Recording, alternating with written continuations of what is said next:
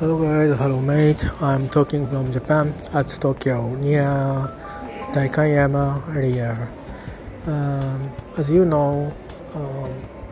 the UK uh, election 2019 uh, was over. Uh, conservative uh, hu- uh, get huge win, and uh, Labour and other opposite party uh, almost lose uh, uh, lose part of seats except SNP. I recognize um, the choice of British people today, and, and uh, I'm anxious about the final results of Brexit. I mean, uh, maybe uh, I worried about worry about uh, as a result uh, hard Brexit uh, in the future, the final time. Uh, so I hope uh, my uh, worries uh, will be bad dream, a wrong dream. Um, I hope, uh, I also hope uh, that uh, good uh, deal um, and uh, uh, EU and uh, the UK uh, will uh, reach a agreeable uh, answer and uh, uh, deal and agreement. Uh, but uh, I have uh, worries about Scotland. Uh, some people uh, said uh, they want uh, doing a second referendum of uh, independence uh, from the UK. Uh, now uh, it's uh, very uh, nervous uh, um, term and uh, very uh, flexible and uh, uncertain. So uh, that uh, referendum uh, that uh, some Scotland people uh, hope and uh, uh, some uh, people uh, did uh, demonstration in the uh, metropolitan of Scotland, uh, Edinburgh. Uh,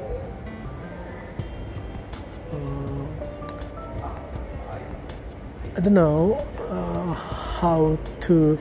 uh, resolve uh, their uh, hopes, uh, but uh,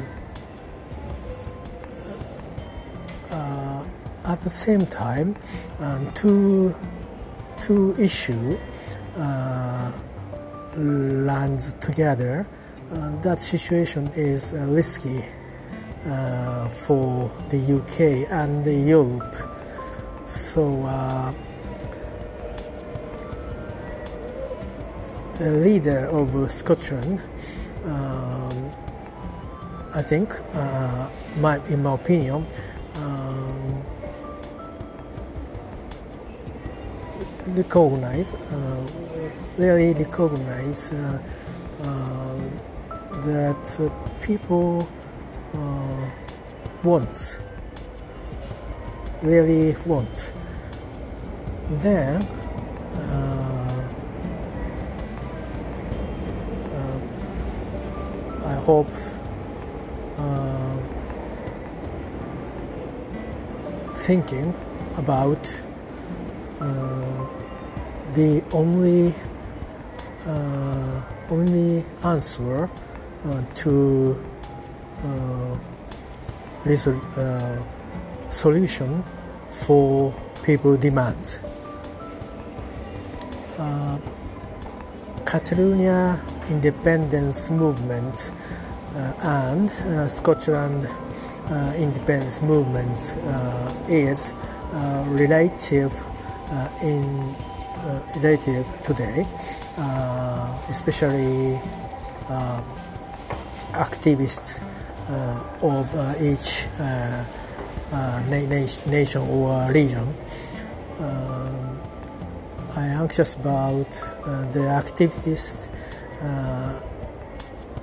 is uh, faster than uh, people demand. Uh, so uh, if uh, if the Scotland people uh, want and the Scotland government uh, will do uh, referendum. This is this will be last time in un, under the after Brexit or uh, processing uh, Brexit negotiation. This is this will be last time. Uh, I hope uh, this situation uh, will be considered considered by uh, Scotland people and governor. Thank you. えーということでですね、えー保守党が、はい、イギリスの選挙は大勝して労働党が思いっきりあの議席を減らしてという出来上がりになりましてちょっと驚きましたね数字がね。うーん支持が集まんなかったっていうより選べなかったっていうのが正しいんじゃないかなっていう感じが、あのーしますね。私はそこに暮らしてないし単に報道だけ見てただけなんでその目線というかなりすごく狭い窓とそれからそこから出てきた情報というかなり偏った情報で判断してるのでバイアスかかりまくりで、で結果論で物言ってるんでもうずるいのかあのこっちなんていうか真骨頂発揮なんですけども、えーずるい限りというかね。でもまあなんか感覚としてはですね私の感覚としてはなんか随分日本の選挙みたいなことになってるなっていう感じがしてます正直。あの政策をあの、まあ、与党はもともと政策は自分たちがやってる政策だから改めて言うまでもないけどもうん、まあ、やろうとしてることっていうのはいろいろまあ相場な的にいろいろねもともと政権あの組閣した時に述べてるわけですよね議会でね、えー中継やってましたけど。まあ、その時にいろいろ議論とかもありましたけども一通り言うことは言ってるとこういうふうにしてお金を入れていくんだというようなことを言っていると。まあ、でいろいろ質疑があってちょっと NHS については非常にこう曖昧なところが残ったまんまになってましたけども。ですのでまあそういうところをこう争点にして、えー争点化したかった、まあ、福祉ですね。争点にしたかった労働党あるいはそのブリグジットに反対なんだということで支持を伸ばしたかったような他の野党と、まあ、あと、まあ、ちょっとこうそれらの野党とね、えーまあ、近い線は見せつつもだからあくまでコンサバティブには反対なんだけども、まあ、でも独自の政策を持ってる全く独自の政策を持ってるところということがあって、まあ、地域政党みたいなね日本でいうと、まあ、維新なんだけど与党には組みさないみたいな あのそういう政党 SNP ねスコットランド。のいうところは、まあ、その議席を伸ばしてるんで、まあ、そういう意味では、まああの私のちょっと今英語で下手な英語でブラブラ喋ってましたけどもしかするとスコットランドのそのレファレンドをやるみたいなところっていう選択を選んじゃ選んじゃったっていうか選んだっていう。あの多分スコットランドの人が入れたんでしょうねおそらくねロンドンの人が入れるロンドンの生粋のロンドン校が入れるような気はしないので、えーあんまりね、えー、そういう形でであとは本当は労働党が意見が通ってもいいようなところの人が取れなかったってことは刺さらなかったってことですね。であとはまあ争点が噛み合ってなかったんで争点にならなかったっていうことでしょうかね。だから人で選んじゃったっていう感じじゃないですかね。あの日本で2000何年だっけな？1年1年だったかな？ちょっと忘れちゃったけどあの郵政民営化が反応参議院で否決されたんですね。その時に時の首相小泉総理が、えー、なぜか衆議院を解散してですね。で総選挙して、まあ、大勝して。で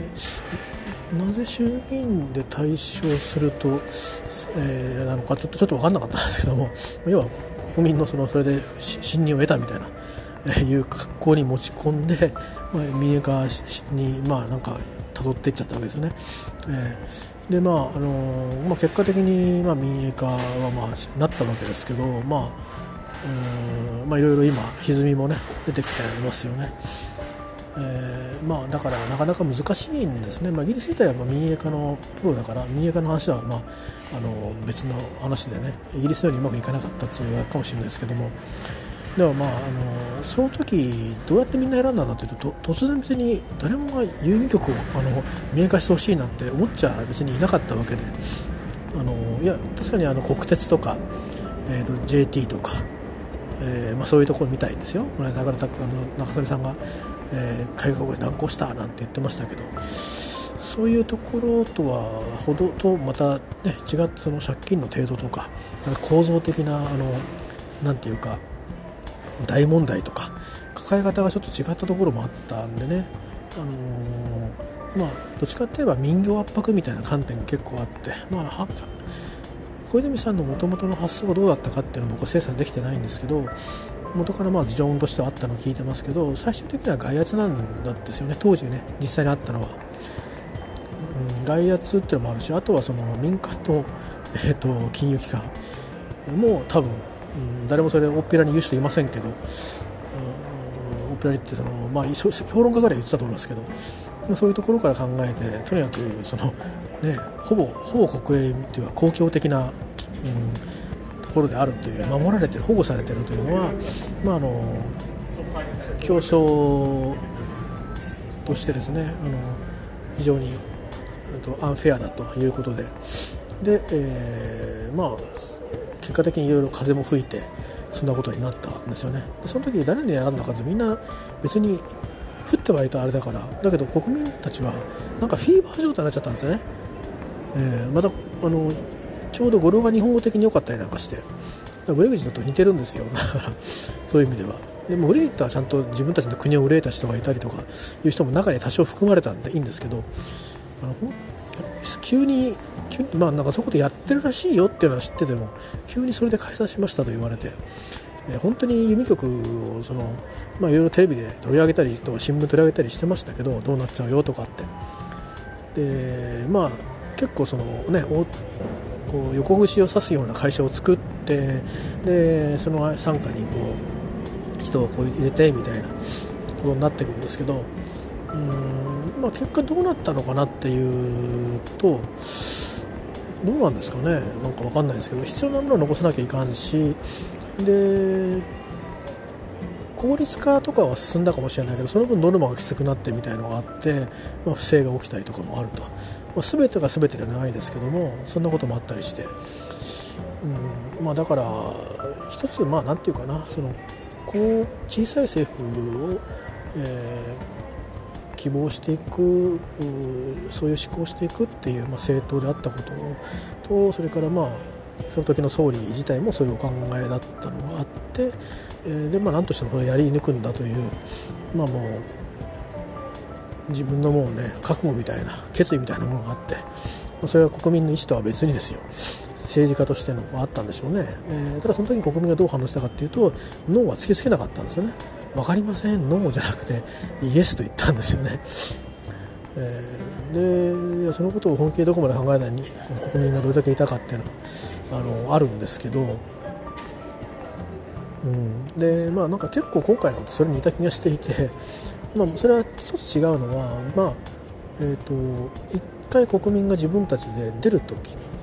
ちゃんとそれをまあ意思表示をしていると。法的拘束力がない形ですけどそれを受けて議会が承認というかそうだなとじゃあしようということを議決しているということですね。それがあるかないかということの違いが、えー、大きいんで、まあ、日本と同じとは言いません。日本みたいになし崩し的にそういう状況環境を作ってなんか信任したという仕立て方に仕立て上げて、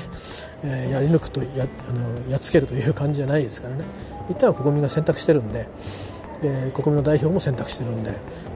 ー、非常に利が通ってる話なんで、あのそれで進んでいいんですけど、まあ、いろいろ紆余曲折あってですねいろんな意味で。もともとが行きたくない人たちがあのとりあえず選挙対策で言ったことが本当になっちゃったっていうあのところがあってですねなんか紆余曲折あってで与党の中でも割れちゃうしでしかも労働とかオポジットの中でもこう割れちゃうしみたいなのがあってで結果的に期限に間に合わないで伸ばして伸ばして伸ばしてって言ってまあ、約1年伸びてるんですよ。あの3月29日だったんですけどね去年今年の。それが1月31日もしくはそれよりも議会が議決する前と、まあ、今回はまずその与党が対処したことによって議会の議決がきっとできるでしょうからあおそらくまあいろいろ国内世論はいろいろまた選挙の結果とは別に熱くなる面もあると思うんですけど、あのー、ね、必ずしもほらいわゆる詳し詳しい人がえー、の意見が体制を多数を占めるわけじゃないからあくまで国民投国民投票選挙っていうのは国民それ一人一人の意見の集合でしかないのであとは議席ですからね。あの今回でもどうなんですかね。得票率ももしかしたらコンサバティブのが得票数絶対数としても多いかもしれないですね。ちょっと分かんないですけどそういう数字が出てくるのか日本みたいにね。ちょっと分かんないですけどね。えー、まあでもシステムがそうなってる以上はしょうがないですねそれはね、うん、それは国内問題なんで我々はどうこう言えないですよね。まああのそういうことでねなんとなく選べなかったんじゃないかなと思うんですよね与党以外。そんな気がしますね。えー、あのー、まあどっちかって言えばこんだけ時間があったから、うんとブレグジットすることのえーと、負の部分の方がすごくクローズアップされてたと思うんですけどそれはまあ海外外国人から見るとそうなんですよね。きっとで中にいる人からすると案外いいんじゃないっていう感じがなんかあるのかもしれないですね。もしかすると。それとかまあもうこの問題はいいから早く片付けて次行ってくれっていうそういうのもあるのかもしれないですね。だからそういう意味だと労働党なんか言ってたことっていうのはその次のフェーズ本当に本当はもうとっくに離脱していてであのもうなんかいろいろ多少混乱もあるだろうけどとりあえず前に進んでるっていう状況であったはずなのが止まってるっていうことに対する苛立ちっていうのかだそういう意味ではまあコンサバティブ自らまいた種自らつけた火をあの少しくすぶらしといてで自らあの消化して自分の手柄にするってなんかわけわかんないことになってるんですけどね。あのものすごいですよねキャメロンさんからできたことをこう時系列で並べて考えてみるとあの自作自演も甚だしいっていう感じになっていて、えー、そうするとまあ本当に野党が野党足りえなかったっていうところがあってなんかすごく日本と状況が似てるなっていうふうにあのそこだけを見るとねあの単純なんか足し算の発想のものを見るとそんな気しちゃうんですよね。であと国民の選択もだから、うん、そんな感じなのかなと。なんで国を責めてるわけじゃなくてそういうのしか選べないだろうなっていう気はしますよね。他方だってブレグジットに対してノーときっぱりノーとは言ってないですからね。もう一回聞くって言ったやつもね、うん、ノーだとただしもう一回聞くだったらいいんだけど、うん、そうは言わないで、まあ、福祉を前面に出してで人が全部緊縮財政でよくないと、うん、でまあ離脱についてももう一回みんなに聞くと。お前らはどう考えてんだっていうところに答えがないんでそこに対立軸に対して答えがないんでお互いに対立軸ないから選べないです。でだからそこはブルース・ロスさん分かってるから NHS に関するひどい状況なんかについてはあの見向きもしなかったっていうことで対立を回避してるんですね。でですから国民のそのチョイスに対してオプションを提示しないっていうことで、まあ、シングルイシューに持ち込んだというのでやっぱりあのまあまあ多少小賢しい感じしますけど、まあ、それがあのあれじゃないですかあの勝つ勝つセオリーですよね。あのなていうかなあの正しいことをするということと勝つということは別だと思うんですよね。今回の場合保守党は多分勝つっていうことだけをもう念頭に置いて選択してるでそれはやっぱり国際公約もあるからコンサバティブをやり抜かなきゃいけないっていうところもあるんでねボリス・ジョンソンさんのキャラクター見てるとなんかふざけたような感じもしないでもないですけど決してそうでもないんですよね。えー、っとで UK として、えーとまあ、EU に約束したわけですからやりきるっていうやっぱりそれは責任を帯びてるわけですよね。えー、与党の中で割れていてもで与党のその、まあ、メイさんですらですよあのまあまあ反対にいや俺たち私たちはこの選挙に反対だなこと言わないわけですから、えー、まあもうひとたびねその座から降りればあ1 MP なんですかね。でもメイさん確か選挙出ねえとか言ってたはずなのに出たんですかね。なんかよく分かんないことになったんですね。途中で取り消したのかな。まあそんなようなことで。であと心配してるのも、まあ、それはそういう感じがしましたと。え細かいいろんなまたスタティックスが出てくると思うので統計情報やあるいはいろんな指揮者の見方とか出てくるのでよく精査したいなと思います。それはあの今後のね自分のそのものの見方バイアスの補正も含めて。私の今言ったことはかなりバイアスがかかってると思うのでそこはそこであのちょっと許してください。あるある意味なんか単なる印象を言ってるだけですね。であとはえー、なんですかねスコットランドですね。ちょっとこうなんかこう雪崩を打っての SNP のこの躍進とともに雪崩を打って独立運動にとかレファレンダムにってなるとちょっとこううんアンサータンなこう不安定なというかこの定かじゃないような状況にこうなっていくのでちょっと心配ですね。それをどうこう言える資格は僕にはないですしで僕の意見もあまりないですけどまあこういうふうな国の状況になってっ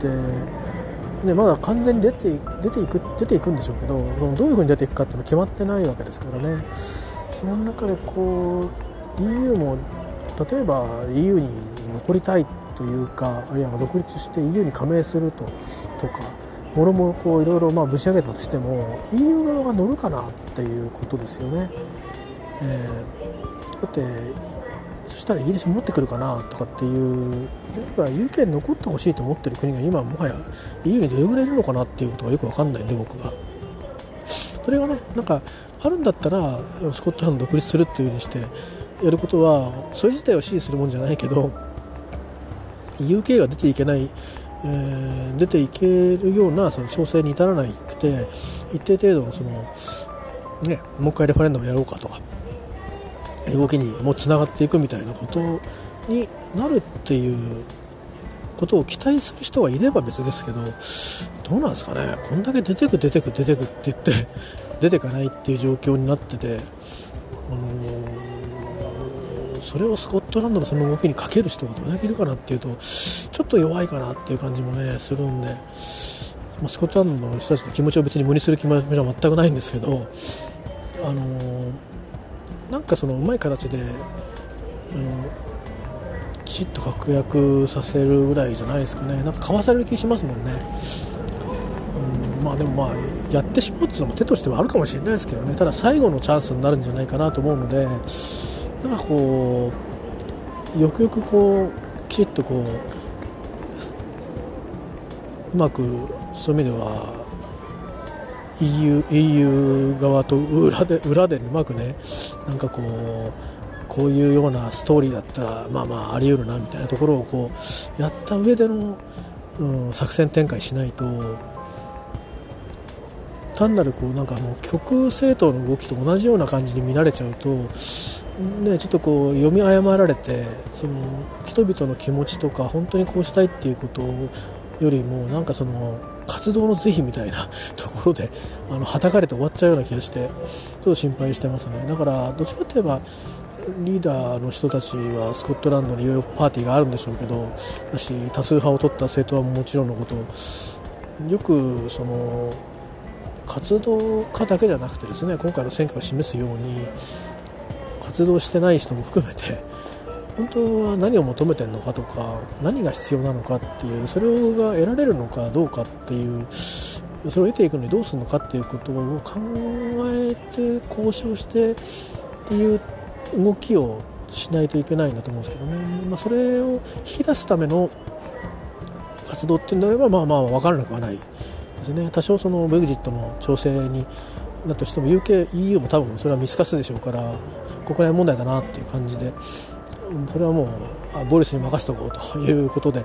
あわバタバタしないと思うんですけどね、えー、アメリカも含めて国際社会も見透かすと思うんで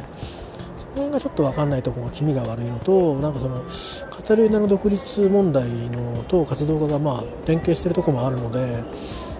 どうもねそういう節があるので。その活動家がこう先走っちゃうと人々の気持ちとかね気持ちっていうのはこれが欲しいっていうのとあと時間軸もあるじゃないですか、うん、あとはその渇望度合いとかね、うん、だからもしかしたらその個別のなんか法案をちゃんと成案することだけでもあの得られる変わっていくこともあると思うんでなんか僕はちょっとそういう現実的な目線でもうあの捨てないでほしいなとは思うんですけどね、えー、別にスコットランド独立は別に反対は全くしませんけどね。あの外国人としてもスコットランド好きとしても。ただまあそのそういうふうにすることがその国の衰退につながるんであれば、うん、そういう点が大きいんであればやっぱり賛成しないですねなんかスコットランドの個性を最終的に消消してしまうような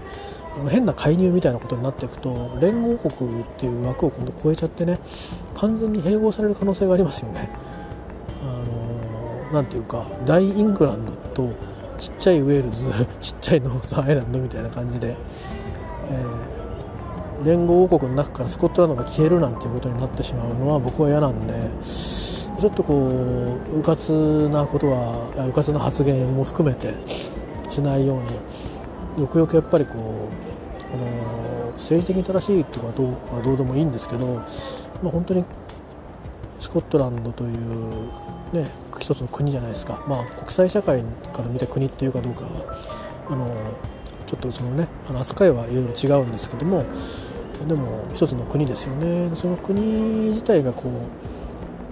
記憶じゃなくて記録記録っていうかな公式オフィシャルには消えてしまうってことにつながらないようにぜひあのそれだけは慎重にこうやってほしいなって思いますよね。現代のその先進国の中でそういうことが起きるっていうことがあのあるとするとなんだかちょっと非常に、うん、気味の気味の悪い話というかね気がするので、あのまあ、実は国の中で分かれてる国って、まあ、他に先進国ではないけど、まあ、いわゆる旧なんかね西側という国でも結構あるじゃないですか。なんかドイツ寄りとかなんとか寄りとか、まあ、カナダなんかも割とそういうとこありますよね。フランス寄りとか、まあ、だからそういうところにもいろいろ飛びしてこうやっぱりこういろいろなんかね情勢不安になるということもあるんで、まあ、よくあのあ、そう僕ら僕らもなんか関心を持っておかなくちゃいけないんだろうなと思いますけどね。何の何のあの圧力にもなりませんし何の背中を押すこともないしなんだけど。だからまあ本当あのちょっと最終的に自分たちにとってその損になるような選択やそのそれをいうなんか言い訳を口実を与えるようなことはしない方が、えー、いいんじゃないかなというところだけはちょっと気になってますね。はい、だからあまりあまりそのヨーロッパ全体でこう連帯でっていうふうにやっていくと EU からは多分避けられると思うのでそうすると予定立つとこなくなっちゃうと思うんですよね。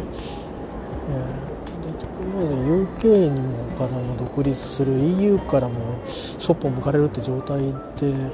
はなんか今よりその経済的にそれからプレゼンス的に良くなることはなかなか望めないんじゃないかなっていうのが心配です。ですんであのまあやるぞやるぞってやるぞやるぞ詐欺じゃないけど詐欺じゃなくてねやりたいぞやりたいぞって言い続けてる分にはいいと思うんですけどね。それはいいいい圧力で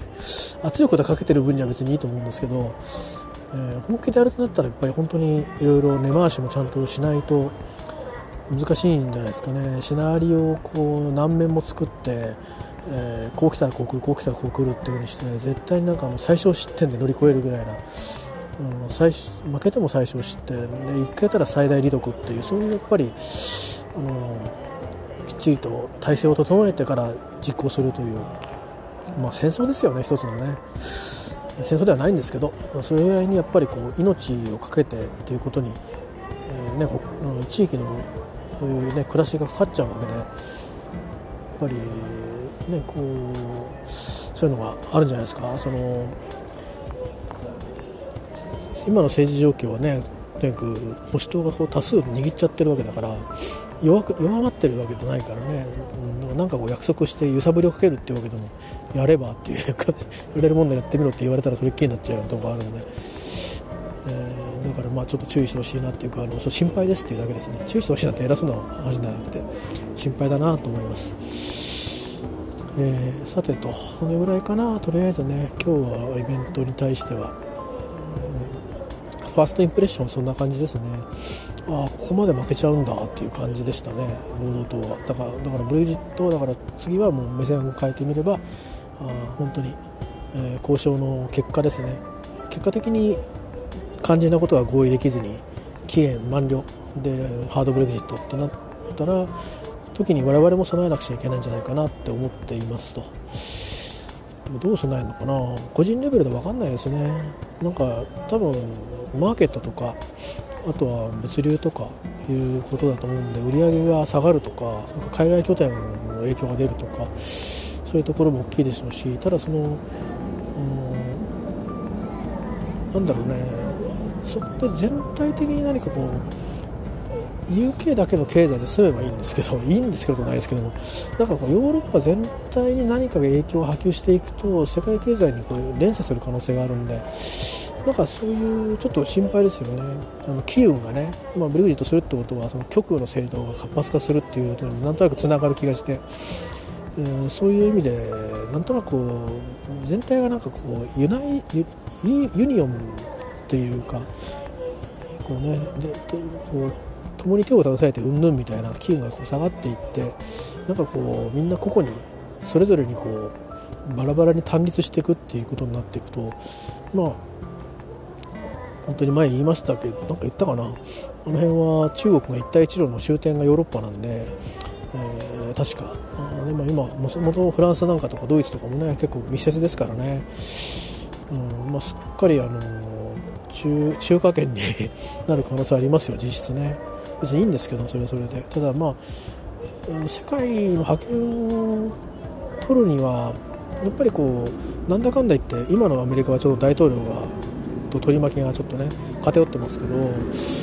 まあ、そういう時代もかつてはあったんですけどそれでもちょっと偏った、あの感じになってますけど、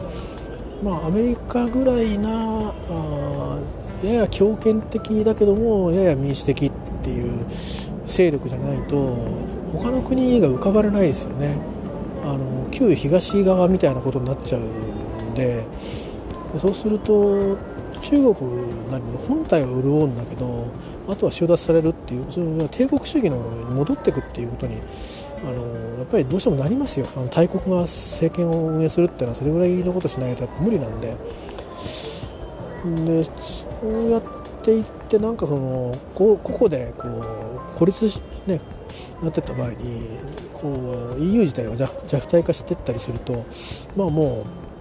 ういろんなところが、まあ、気が付いたらアフリカなんか中国いっぱい手伸ばしてるんでね、えー、ですから別に世界どうこうしてくれてもいいんですけどまあどうなんですかね。あの発言権の強い国が一強みたいな世界一強みたいになっちゃうとまあ、ロシアも黙ってないでしょうけどただまあヨーロッパも取っちゃったらもうロシアもね囲まれちゃうわけですからねちょっとなかなかこううまくこう太刀打ちできないかもしれないですよね。まあ多分連携すると思いますけどねだからまあ旧あの社会主義国のユニオンがこう別の利害でもってあと別のあの目的とか背景でもってちょっとバージョンアップした社会主義社会主義国っていうかイデオロギー違うんだろうけど 全く違うんだけど2つと2つの上国ともね全く違う原理で統治されてるんだけどそれがなんかあの覇権を握るためだけにあの連合するみたいないう形になってそうするとあのこのブレグジットっていうのは結果的にですよ。なんだか知んないけど結果的になんか世界の形を変えるのにつながっていってしまうということがあり得るのでそこをやっぱりこう世界のリーダーはいやそうじゃないんだってところをちゃんと、あの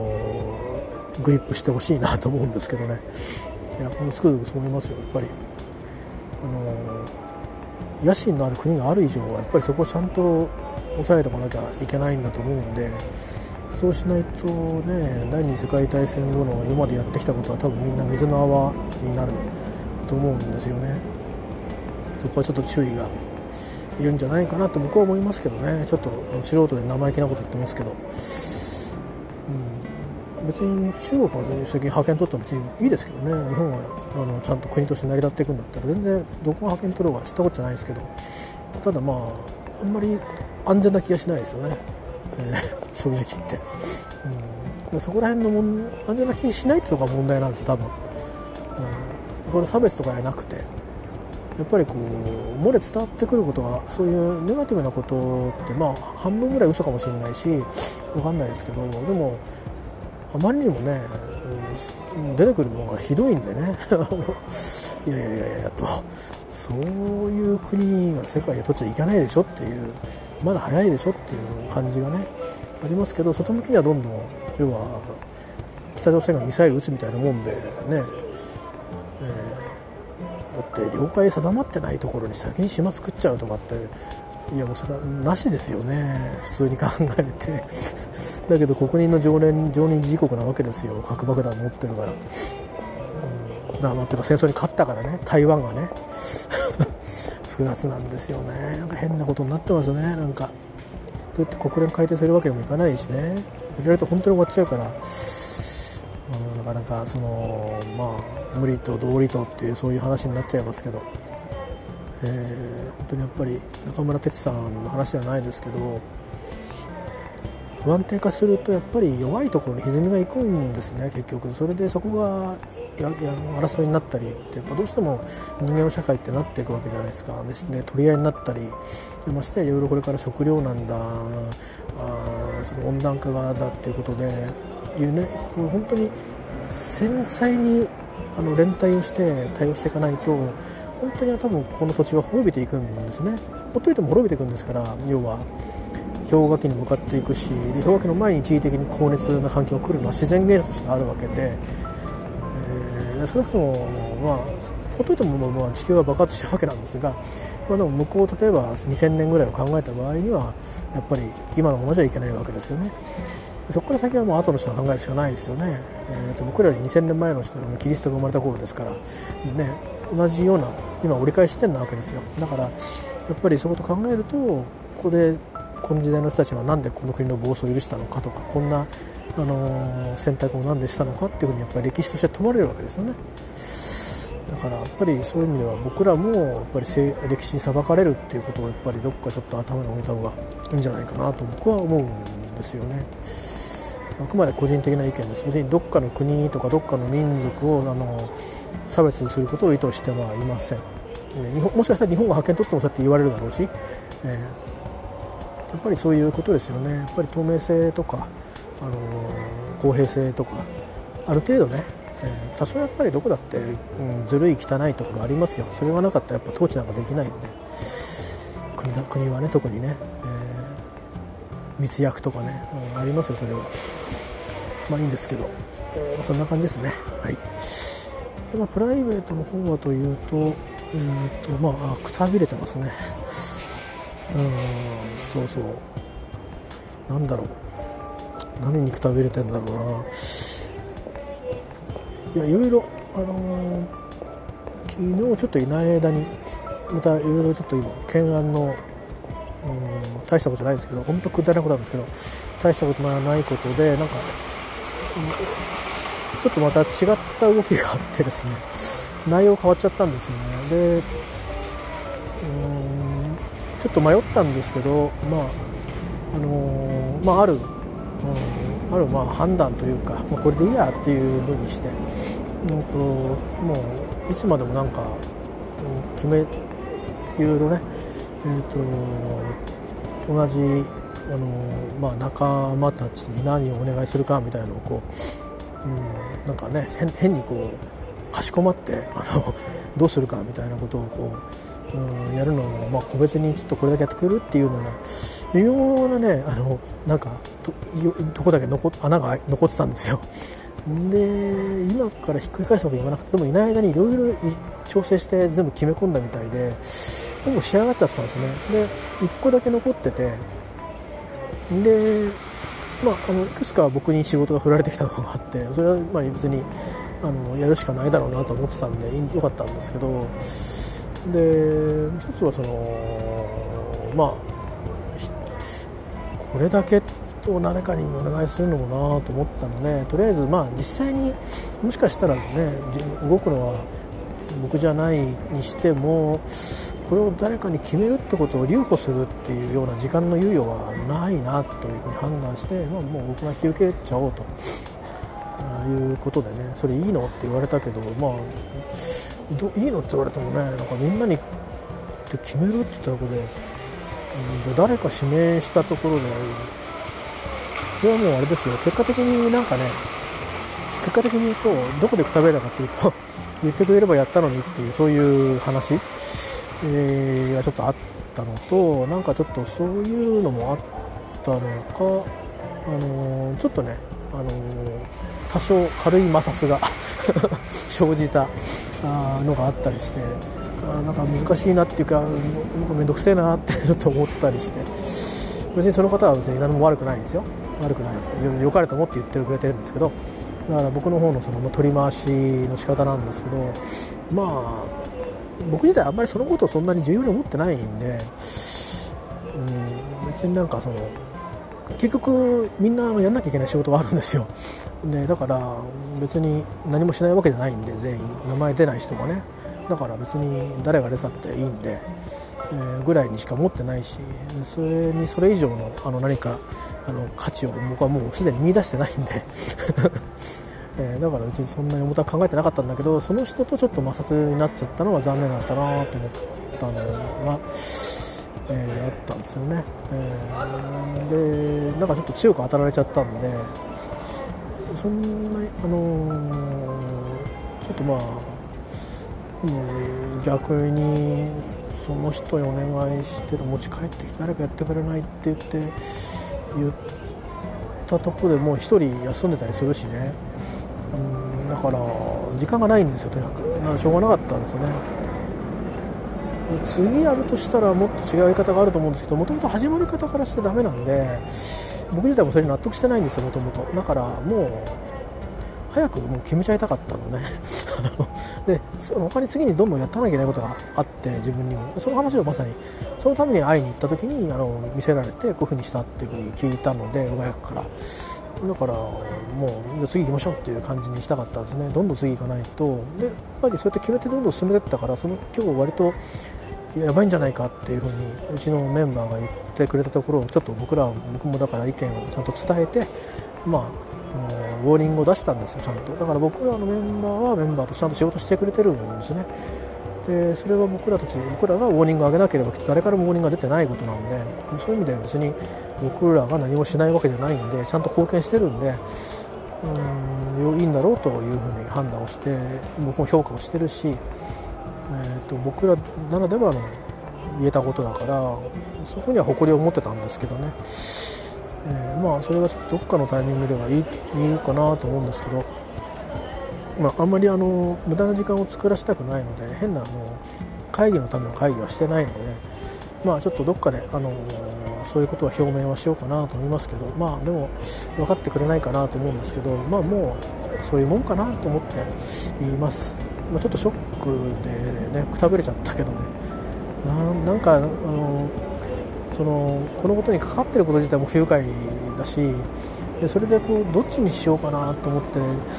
ちょっと軽く迷って選んでどっちを選んでもなんか多分自分は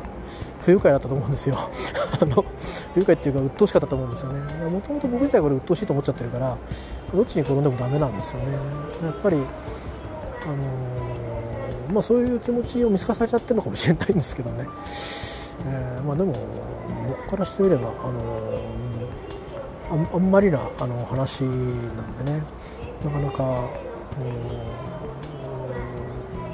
そうそう、まあ、そういういろいろあって、まあ、細かいことはここで言ってもしょうがないことなんで。ちょっとそういう意味でですね。もともと、2ヶ月ぐらい前から、あの、ね、具合悪くしてるんですけどね。多分メンバーそこまで多分聞かされてないんだと思うんですよ。僕からも言ってないですし僕自体がどういう人間かは知ってると思うんですけどあのバックにねもともと病気持ちだっていうのは知ってると思うんですけど今その危険な状態で仕事してるっていうのは多分知らないと思うんですよ。だしそんな人 来られたら困りますっていうか、うん、って思うかもしれないから上司は言ってないのかもしれないですね。危険って言ってもまあまあコントロールはできてるんですけどとりあえずは。いろんなことやめることによってね、えー、でそれっていうのもあるしそういうのも伝わってないせいもあるからまあ当たりもきついしね、ま、ともに来るんで、うん、あのー、正直きついっすねでもまあ言ってることがねそのその後で嫌がらせみたいなのをねされた人たちとは違うからまっとうなこと言ってるんでね。だから僕らどうしようも僕か僕としてはどうしようもできないですよ。まともまともなんで。だからそうだねっていうそうかそういう見方もあるあるあるのかっていう感じで受け止めるだけなんですけどでもまあ受け止めること自体にこのやっぱりこう辛さがあるんですよね。それで傷んじゃうっていうことなんですよ。だからまあ何ですかね。うん、まあ、今はちょっとこの仕事には今今の状態は向いてないなと思ってますね正直ね。他に行くとこもないし金稼ぐのに他にあの機会もないのでね。だしじゃあ何できんのって言われたところで、えー、別にあの他の人たちが僕を認めてくれるようなあの才能他の人は僕に見出してくれないかもしれないしね。いくらアピールしても。だからここはまあやり過ごすしかないかなと思ってるんですよね。とりあえず2週間経てばこれがなくなればねまた違うこと忙しくなるんで、まあ、その中でうまくその中はもうかなりタフなんで僕一人の力で何ともできないだろうと思っていますし大体僕いなくてもいてもいなくてもどっちでも関係ないようなあれなんですよ。もともと僕はあのそこにあまり関わらない、あのー、状態でとりあえず、うん、あのもうその舞台はやるから大丈夫ぐらいな感じですね。えー、と言われてたんで。で、まあ、上に行ったんでみんなはまあそこにもちゃんとこう仕切ってくれるんだろうなっていう期待感を持っているし、まあ、僕もこれやんなくちゃいけないんじゃないかなって話をしたらそうなんだけど誰も何もしてないんですっていう話になったんで、まあ、ちょっと今動かそうとしてるんですけど動き出してもね私ができるとこって結局窓口みたいな話だけなんで上とか僕の今いる組織のその定石に、えー、とこういうことをやらざるを得ないとかいうことをいいよと言ってもらうっていうための橋渡し部下というか、まあ、部下というかそのスタッフのねあの担当の人たちがやりやってこうこういうペンディングになったことをこうちゃんと状況を伝えるとかうんでこういうふうに対策ここまではこういうふうにしていこうと思うけどいいですかとかだけどまあ結局体制の話に結構なると思うんですよね。で体制案を作ったりとかっていうことになっていくしでそうなるとまあ今のような衝突どころじゃないことがあの起きると思うんですよね、えー、つまり、まあ、僕が移動決まったように、うん、あのこうなりますというふうに、まあ、通知すると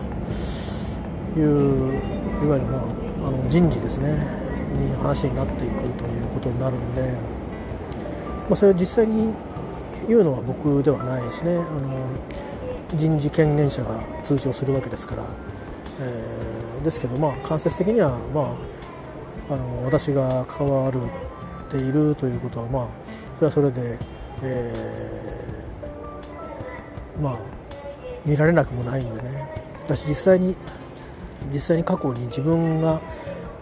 逆の立場ですねあの人をもらってくる側ですよ出す側じゃなくてもらってくる側の時はそうやってやっぱりあのいや内容もあったし相手側の反応もそういうのもあっていろいろ交渉して、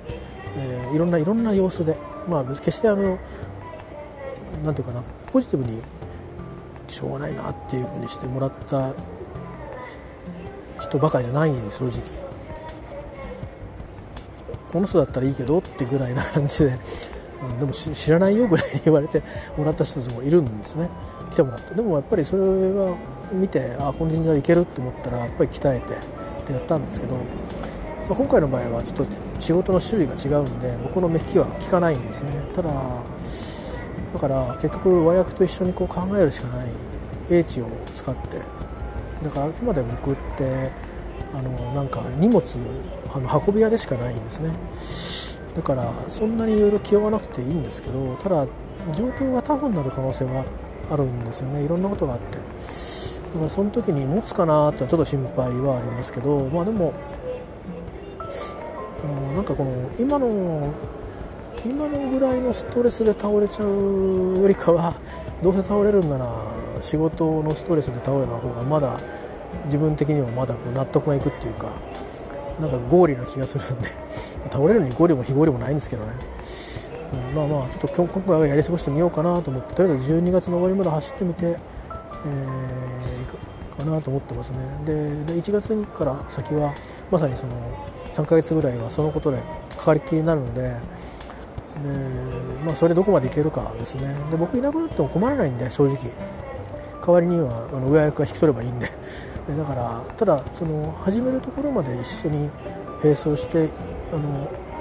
なんか始まれば始まればあのその後は大丈夫なんですね。私のことは悪く言われてもことは動いていくのでこういう段取りで始めていきましょうって言って全部決め込むところっていうのはまた別の話なんでね。答えが出ないこともあるんでとりあえずじゃあまるっとこういうことでやりますかっていうふうにして最後結論付けておしまいっていうことも多々あるようなあ部分なんで。だからそういう意味じゃこう落としどころみたいなのは多少こうもともと大きくはあるんでね。そういう意味ではだから僕がこのずっと伴走しなきゃいけないかっていうとそうではないので。だからこのちょっとこの残り2週間はですねこうなんかあのストゥーピッドなですね あの、あの状況にこうみんなが実は僕ら僕らみんながそういうのになんか変に巻き込まれちゃっててある部分は僕らがやってるのがふさわしいんですけどそれ以外のところから含めてこうやっちゃってるとこがあってちょっと話がねねじれちゃってるんですね。でそれをねじれてるって思ってるのは僕らだけだっていうのがあのなかなか寂しいところでだから勘のいい、えー、スタッフたちは見透かしてるんでおかしいでしょってなるんでそうやわやわにはあの話にはあの、賛同しないわけですよね。うん、でまあ他方はそうは言ってもいろいろそういう意味では下の担当の人はねいろいろ決め込んでで残り1枠みたいになったのを僕がやっちゃうからいいよっていう話をするとまあそれはそれでこう、まあ、信頼してないんですかみたいな感じになるのかもしれないですけどもまあそのここから3月までのことと比べると、うん、そのどうでもいいことだしそれから3月から先の後の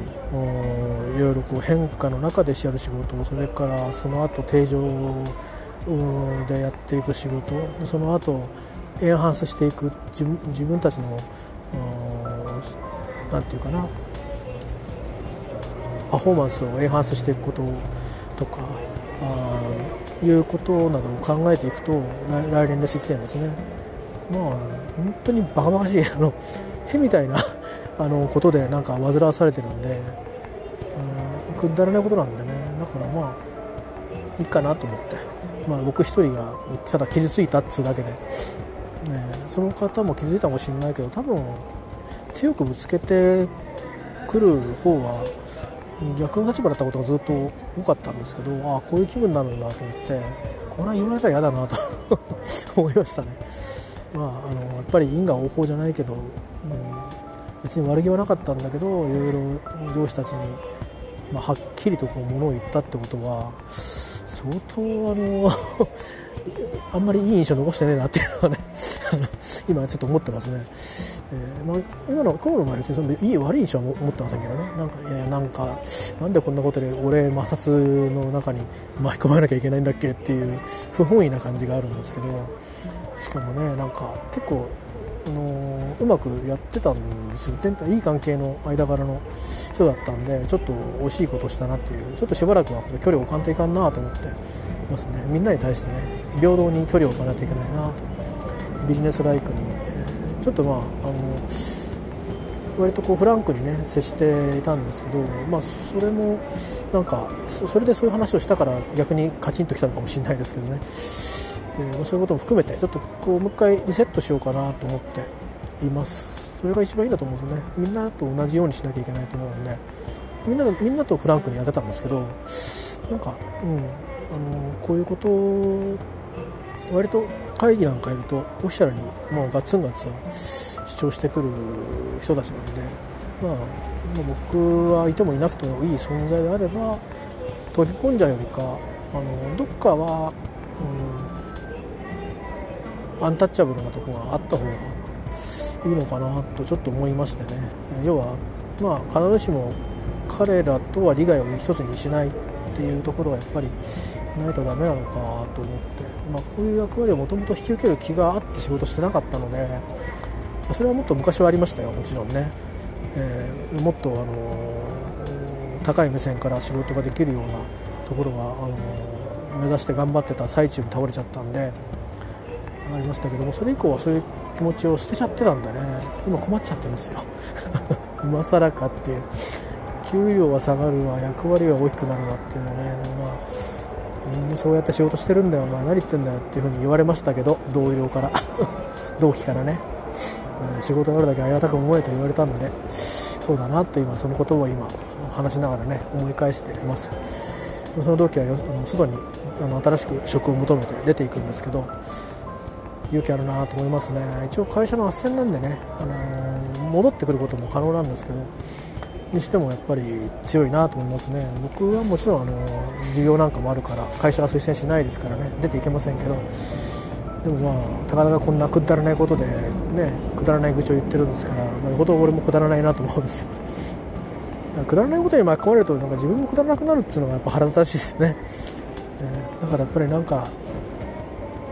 あの有意義なことしたいなと思うんですけどまだちょっと僕の今の自分がこれから変わろうとしてる仕事に対してこうなんですかねそれこそ今までやってきた仕事のようなかけ方気持ちの書き方っていうのができないんで多分違う力の入れ方をしなきゃいけないと思うんですね。なんか立場とか。それがもう全然わかんないですよ。だからもうとにかく伴走するしかないかなとこの詳しい人にね。そう思ってその人と話をして、まあ、今いろいろちょっと仕込みを始めてるとこなんですけど来週から動き出すんですけどねそこは自分でも僕やってると思いますよ本当 えー、いろいろ状況を見るだけで、まあ、これは無理だっていうのは正直な僕の意見ですから、えー、これでなんとかうまくやろうとしてるんだとしたらもう付け焼き場でうまくいったことにしてあと穴を見るしかねえなっていうのが僕の大きな対極感なんで。でそれをいかにこううまくやっていくかっていうのは難しいんですよね。組織が別になっていてで相手側がまあクライアントみたいな感じになっていて同じ社内の組織なんだけど、うん、でその規定路線を作っちゃったところで後でどうやって取り戻すんだみたいなことになっていて、うん、だから結構ねもう僕の手に負えないところにすでになっていくんだっていうところなんですけど誰もそう思ってないっていうかあの気楽に思ってるということがあるので。それいきなりあのトップにボスにぶつけてもですねえー、っといけないんですけどぶつけておいて引き継いでもらわなきゃいけないんでだからまずすぐ上の上司から、えー、っと少しでも分かってもらおうと思って、えー、まあ、引き込もうというのは僕の作戦ですね。それはあの僕のオルタネートにもらってほしいっていうのもあるので僕になんか、ね、倒れた後やっぱり骨拾えないといけないんで前はあの結局倒れてその内容を知ってる人っていうのはなかなかいなかったっていうのがあって僕がやってることは他の人が知ってたんですけど僕がそのサポートしようとしてこれやばいっすやばいっすよって言ったことは本当にその一から聞いても僕が聞いても答えなかったっていうかつまびらかにしなかったことをあのその後を取ってくれた人がつまびらかにしてうわーってことになってということがあってですのでね。やっぱりそれはもう二度と繰り返したくないんですね。だからそうしたらいちいち僕がなんか変に変にあのサマライズして伝えるよりかはもうそのまんま生のまんまあの見ててもらうということが非常に大事だと思っているんですよ。多分このプロジェクトはそういうプロジェクトだろうなと思ってるんで、あの政治家が法案作ったりとかあるいは行政が何かを政策を実行するっていう建築していくのに人を立ち退かせるとかなんかそういうでいやここ抜かないって言ってるとかでも後ろが迫ってるとかそういうこうなコンプロマイズも非常にいろいろ必要な、えー、と案件なんだろうなと思うのでまあ、だからあの僕が経験したことがない領域の仕事でもあるので、まあ、本部での経験のある上司なのでねやっぱりうまく使わない手はないと